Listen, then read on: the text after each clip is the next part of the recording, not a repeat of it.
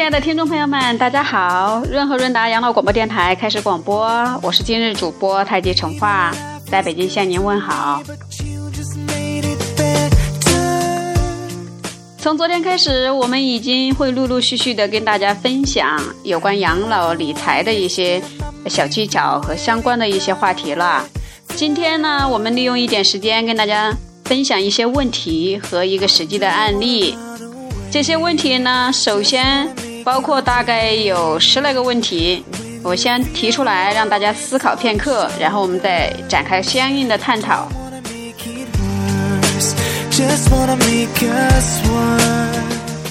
亲爱的听众朋友们，不管您是在哪个年龄，也许我接下来的这几个问题会涉及到您的年龄，或者是您家里某个亲人的一个年呃年龄阶段。啊，请您仔细听好。第一，你希望什么时候退休呢？可选答案是四十岁、五十岁、六十岁、六十五岁，还是不退休呢？第二，预估一下退休后每个月的收入是多少呢？可选范围是一千五到三千，三千到五千。五千到八千，八千到一万，最后一个选项是一万以上。第三个问题是你现在的家庭月收入是多少呢？可选范围是五千以下，五千到一万，一万到一万五，一万五到两万五，还有一个选项是两万五以上。接下来这个问题是：未来你的家庭预计会有怎样的大额支出？可可选的选项是购房、购车、教育、投资、医疗。当然，也许还有可能包括你要移民。但是您就算是移民完了之后，也可能你的开销也要归为前面这几项，无外乎就购房、购车、教育、投资、医疗。好，接下来这个问题是双方父母或者长辈具有哪种养老保险？可选范围是无，就是没有。第二个选项是农村居民保险，第三是城镇居民基本养老保险，第四是企业事业单位员工养老保险，第五是商业养老保险。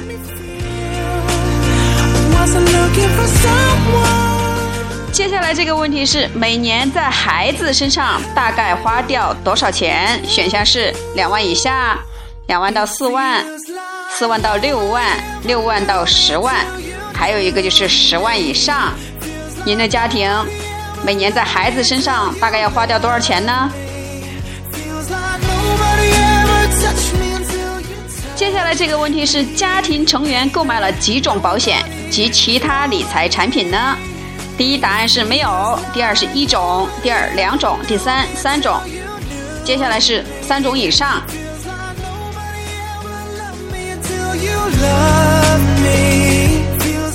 亲爱的听众朋友们，刚才问的这些问题，统共归类为一个大问题。等我们或者说我们的家庭成员老了，我们拿什么来作为我们的花销的支柱呢？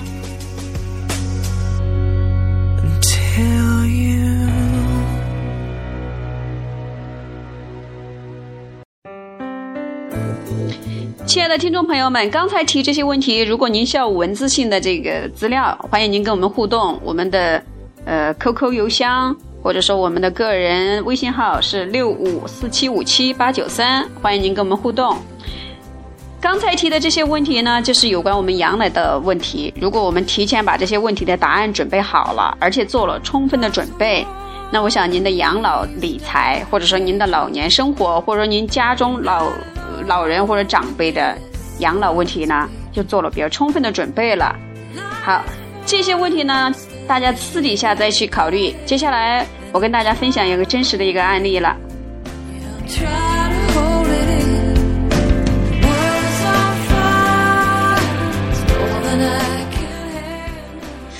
这个案例呢，也许您在别的地方看过，也许您接触过类似这样的关呃这个故事，但是没有关系，我们举一反三。这个故事是这样的：呃，王先生五十九岁，他已经退休了，有社保，两个儿子都已经结婚成家，大儿子今年生了个宝宝，孩子都有住房，只是周末和节假日来看望两位老人，而且孩子收入都不错，不需要老人补贴。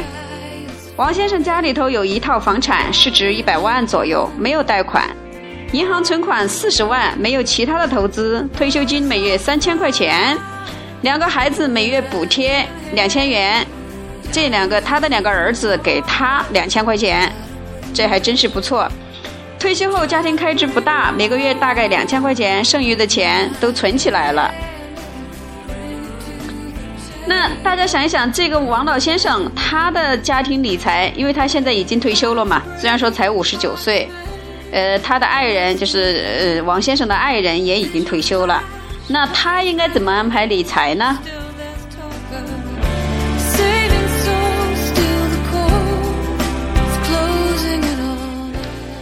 今天这个故事里头，先给大家讲一讲。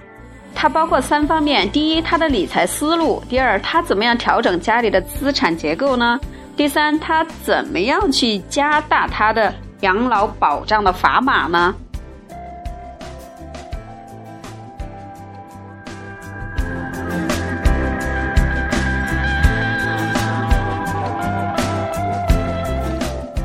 还有就是他怎么给第三代准备一定的教育金呢？因为王先生他已经大儿子已经生了宝宝了，就是有有孙子辈儿了。接下来王先生怎么样适当提高他的生活水平呢？或者说有必要提高生活水平吗？还有一个问题，他怎么样考虑遗产分配的问题呢？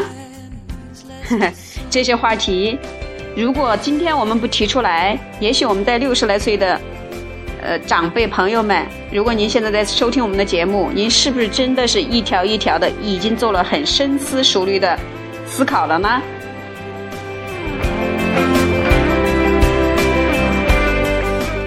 好，接下来我们看一看王先生他们是怎么做的。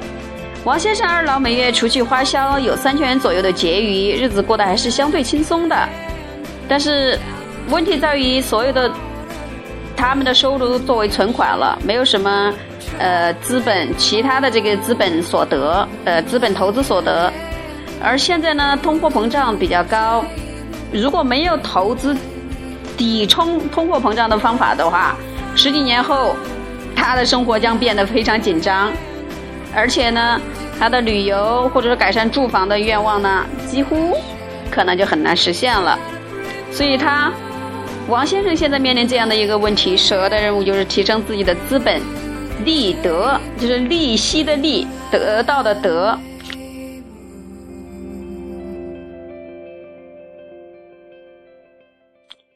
第二个方面就是调调整，嗯，调整王先生的这个资产结构的这个方面呢，王先生定期存款原则上满足呃三个月到六个月的开销就可以了。呃，因为这个就是大概也是六千到一万二左右。因为王先生他们夫妻俩开始迈入老年阶段，建议呢留一笔备用金，一般也是三到六个月。呃，而且王先生有社保，所以现金储备大概两万块钱也差不多了。剩余的王先生一共是他有现金储备是四十万，那他还剩三十八万。呃，可以建议他拿二十万去做银行没有风险的理财产品，呃，也可以分十万块钱做混合型的基金。呃，长期定投，嗯，当然咱们还有国债，也可以考虑做，嗯，接近十来万块钱或者八万块钱的这个国债。但是王先生这方面要特别注意，呃，第一，他要他要去丰富他这方面投资知识；第二，他要分批投入，呃，不可以一次性的把所有的鸡蛋都放入一个篮子里头，呃，而且他要保证自己在每个时间段都可以采取，嗯，现金必备到一定的量。要不然，孩子们若需要支持的话，那他就很紧张了，就拿不出钱来。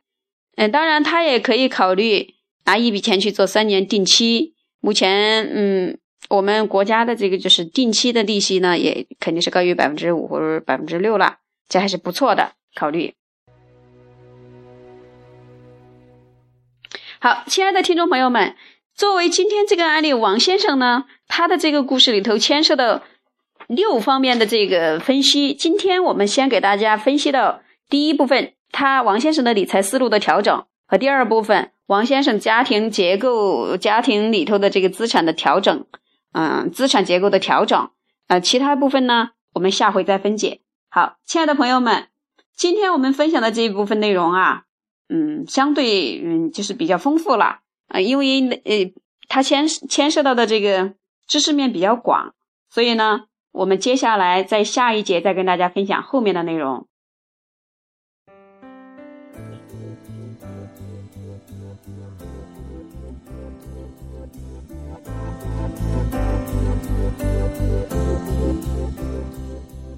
亲爱的听众朋友们，感谢大家的收听，今天我们节目就到此为止。如果您有什么样的对我们节目的意见建议，欢迎您跟我们互动，啊，也欢迎您给我们留言。六五四七五七八九三是我们的微信号。今天节目就到此为止，感谢大家，再见了，朋友们。